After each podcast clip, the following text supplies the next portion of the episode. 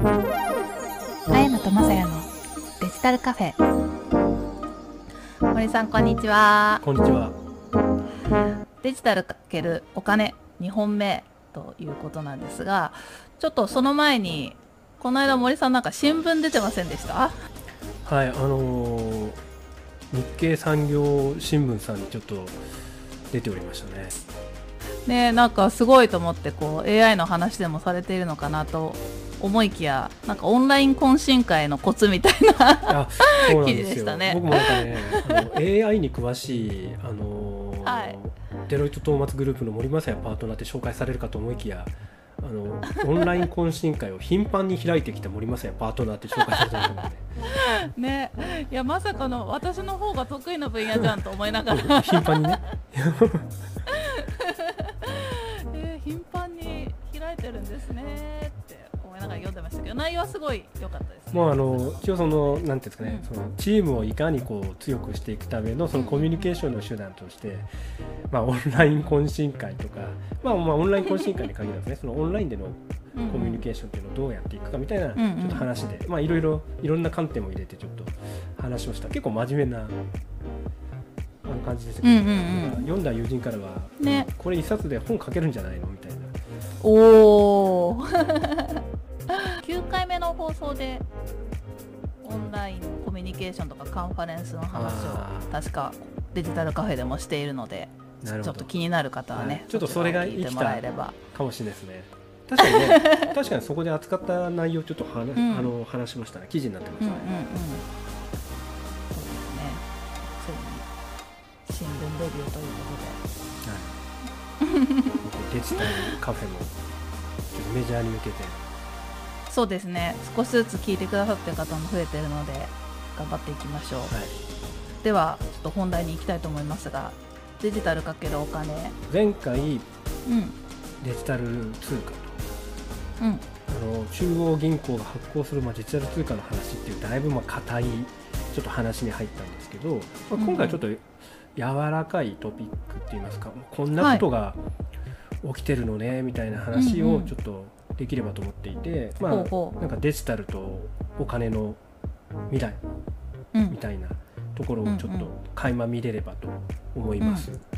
まあ、デジタルとお金っていうことをこう考えた時にあの多くの方が思い浮かべるのは、まあ、ビットコインとかいわゆるその仮想通貨暗号通貨っていうものだとそうそう。そう、思うんですよね。そう。前回いきなりデジタル通貨って言われて私もうん？ってななったけどやっぱりまずは最近デジタルかけるお金って言われると、パッて一番に浮かぶのはそこですね。まあ、そうですね。その、まあ、前回なんで、まあ、CBDC その中央銀行が発行するデジタル通貨の話でやったのかっていうと、まあ、これそのそもそもお金って何っていう話にちょっと通ずるところがこうあって、まあ、んなのでちょっとそこからこう入ってみたみたいな感じですけど、まあ、ちょっと、あのーまあ、今回はその仮想通貨の中でもなんかちょっと最新トピックにちょっとかするようなところを話して、いいですね、はい、話題を広げていこうかなと。で、ここ数ヶ月そのなんていうんですかね仮想通貨暗号通貨えっと業界でちょっと話題になってほいるのがですね、うはい。あのオンラインでのゲームの、うんうん。えーアクシーインフィニティっていう、アクシーインフィニティ。はい、うとーんいうちょっとオンラインゲームがえ知らない。とありましてこれが今、はい。なんかもう勢いがすごくて。はいなんじゃこりゃみたいな感じでみんなちょっと驚いてるえー感じえ日本でも流行ってますか？これがですね、うん。あの会社そのものは実はベトナムの会社が。ベトナム？はい。あのこのゲーム作っててで多くのユーザーはフィリピン、へえ面白い。はい。ベトナムはなんか最近結構勢いづいてますよね、そうですね、IT 系。ううん。ん、まあ結構 AI の会社さんとかもベトナムにあの、うん。支社とか持ったりとか、うんうんまあいろいろ盛り上がってますそうですよね。なんか結構そういう話聞きますもんね。うん、このアクシーインフィニティなんですけど、はい。わゆるその revenue 収益ですね。収益が、あの4月の段階ではこの67万ドル、まあ、7000万円ぐらいうん。で5月が、えー revenue が300万ドル。まあ、あの3.3億とか。おえ？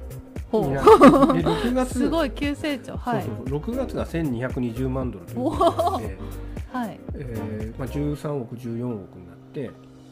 で7月がですね、まあ、先月が1億4 1億1420万ドルと。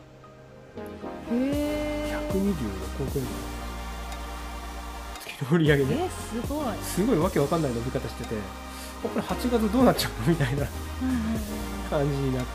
最近本当に最近一気に伸びてる。一気に来てるっていう。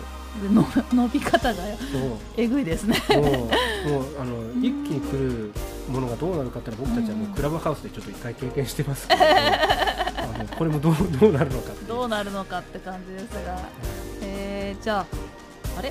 ゲゲームの話ってことですね今日は。そうなんです。でも、えー、と仮想通貨の話。そうそうそうそう。そうそうなんですよ。ほうほうほう。まあちょっとゲームのうんうん。話をすると、この中身は何なのかと、そのアクシーインフィニティってゲームなんですけど、まあアクシーって呼ばれるファンタジー世界の生き物がいると、まあ、なんかねイメージとしてはちょっと丸丸っこい可愛いキャラクターで、へまあはい、なんかあのねすごいなんていうんですかね愛着が湧くようなキャラクターなんーですけど、まあ、それをこう育ててうん。繁殖させてこうバトルさせるっていう、まあ、いいわゆるその、うんうんうん。なんていうんですかねあのポケモンとかポケモンみたいですね。あれドラクエモンスターズとか、うんみたいなうん。うんうんあー。流行りそう。ゲームなんですね。うん。はい。まあ、特徴なのが、うん。そのこのゲーム NFT ゲームっていうふうにちょっと言われて、あ NFT 最近よく聞きますねはい。あの NFT はノンファンズボトークうん。ですね、日本語に訳すとまあ非代替性トークンとか言われてますけれど、うん。まあ、いわゆるその仮想通貨とか暗号通貨のビットコインとかのうん。あのベースになっているそのブロックチェーン技術うん。を使っているもので、まあ、NFT が。うんで、うんそれによってこのそのなんていうの作ったアクシーっていうキャラクターがうん。可愛いキャラクターが、うん。こので世の中に世界に自分の一体しかいないんだよってことを証明してくれるわけですね。うん。あのまあ、そもそもそのブロックチェーン技術って例えばその取引っていうのは正しいとか改ざんされてないとか、あのーこのお金っていうのは本当にこのにしかなくてコピーできないですよとかうん。いうことをこう証明することができる技術なわけなんですけど、ブロックチェーン。でそれがベースになってうん。そのビットコインというデジタルなお金が実現できていると。うん。でまあ、さらにはそのブロックチェーンがベースになって他のあのーなんなんていうかなデジタルその仮想通貨とか暗号通貨が実現されてるんですけどうん。それをそのお金の実現じゃなくてそのそれが要するにもう1個しか世の中に1個しかないですよってことを証明するものが NFT と。うん。でそれがキャラクターにくっついててだからなので自分が育てた生み出したり育てて繁殖させたりしてるキャラクターが、えっと、世の中に1体しかいないよってことを証明する。うんうんというそのキャラゲーになっているわけなんですね。で、と、ブロックチェーンと同じそのいわゆるその仮想通貨や暗号通貨の技術の基盤になっているというのもありますしあとあのこのゲーム自体が参加するには、えっと、イーサリアムが必要なんですよ。イーサリアムとは？で、はい、イーサリアムは、うん。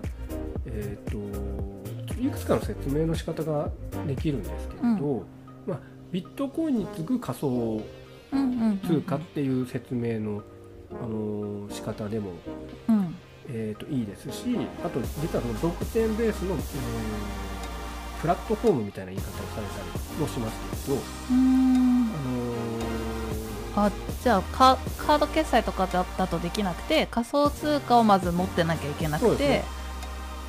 イーサリアムって呼ばれる仮想通貨を持ってた上でゲームにお金を支払ってゲームができるっていう。そうですね。なのでちょっとハードルが高い、うんうんうんそのまあ例えば自分が持っている日本円とか。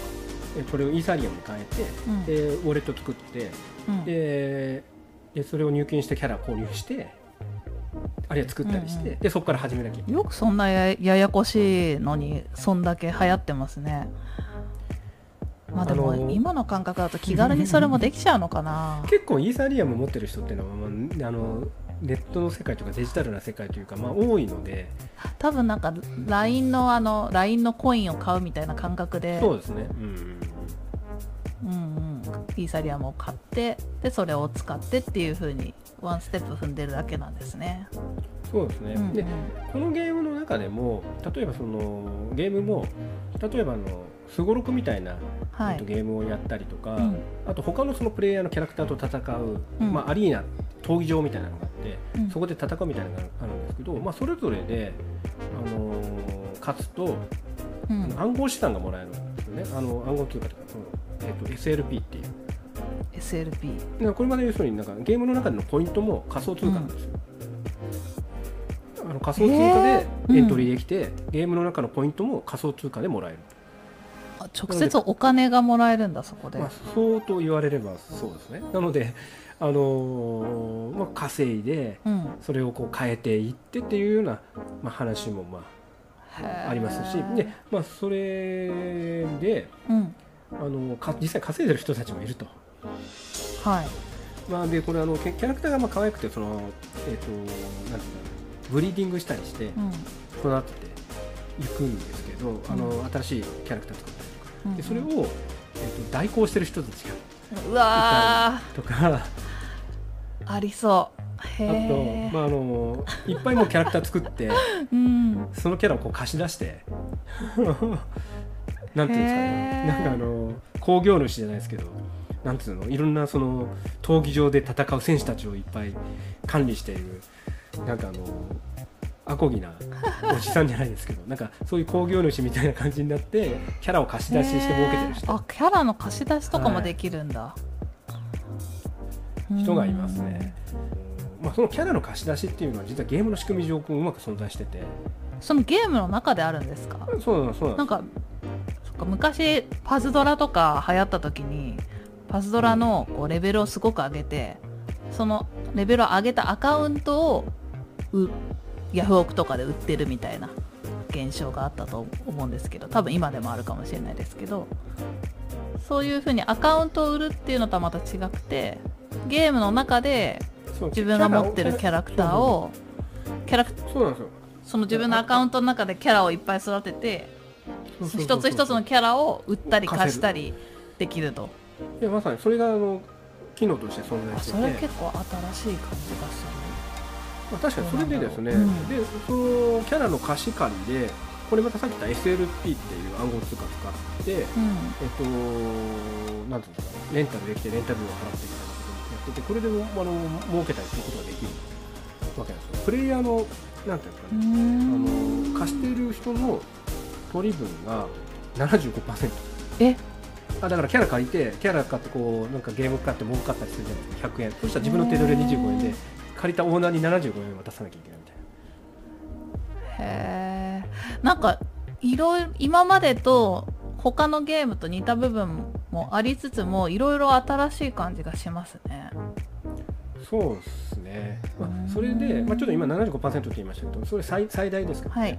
で,、うんうん。あのでパーセンテージは低くも設定できるんですけど、うんまあまあ、そういうような形でなんかあのマーケットがはい。うんうん。マーケットがキャラの貸し出しのマーケットみたいなのが存在してて、でまあ、うまく儲けてる人たちがいると。で大体ですね、あのーまあ、多くのユーザーが、うん。まあ、月に10万円とか稼いだりしてるみたいな話なんですけど、うんうん。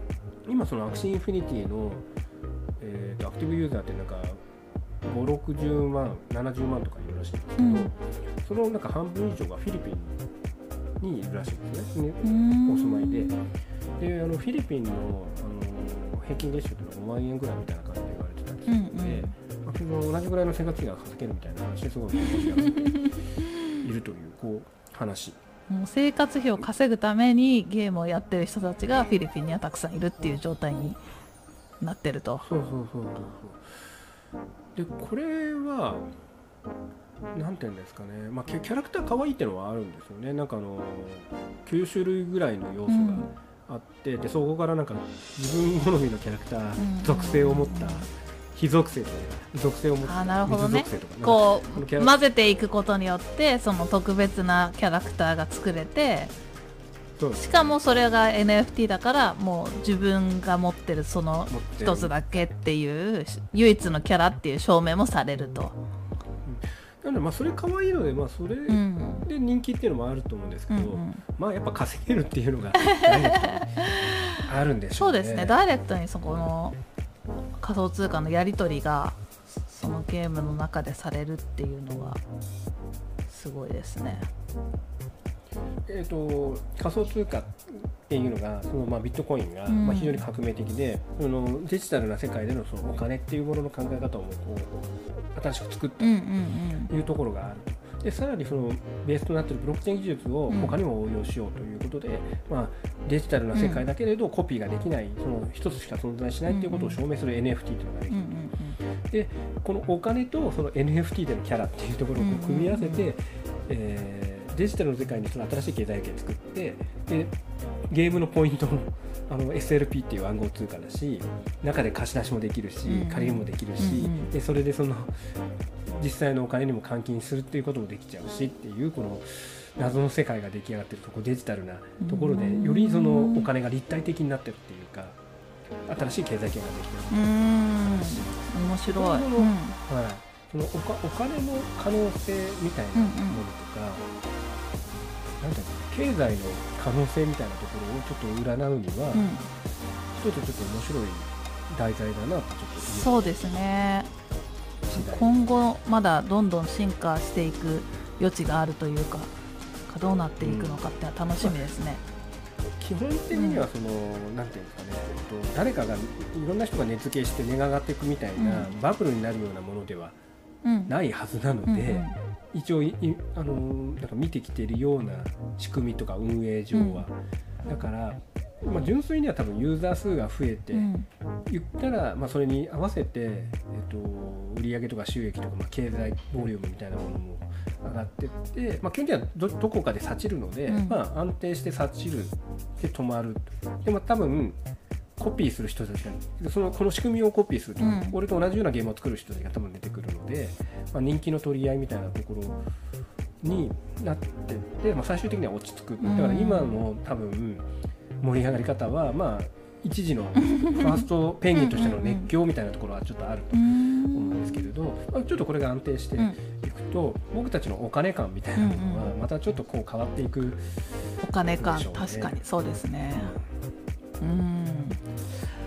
ちょっとでも仮想通貨の周りにこういろいろあるブロックチェーンの技術だったり NFT っていう言葉だったり暗号通貨も出てきたり結構いろんなキーワードが出てきてリスナーは混乱してるかもしれないので次回もうちょっとこの辺の基本的な話もできるといいかもしれないですね。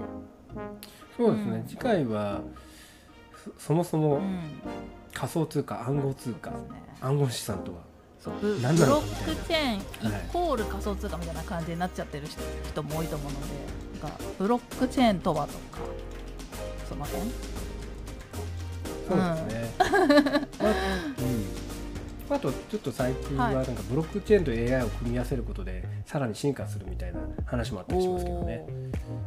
へえちょっとその辺も気になりますね。はい。じゃはいあちょっとまた次回も話していきましょうということで今日はこの辺でよろしいですかね。はい、はーい。ありがとうございました。ありがとうございました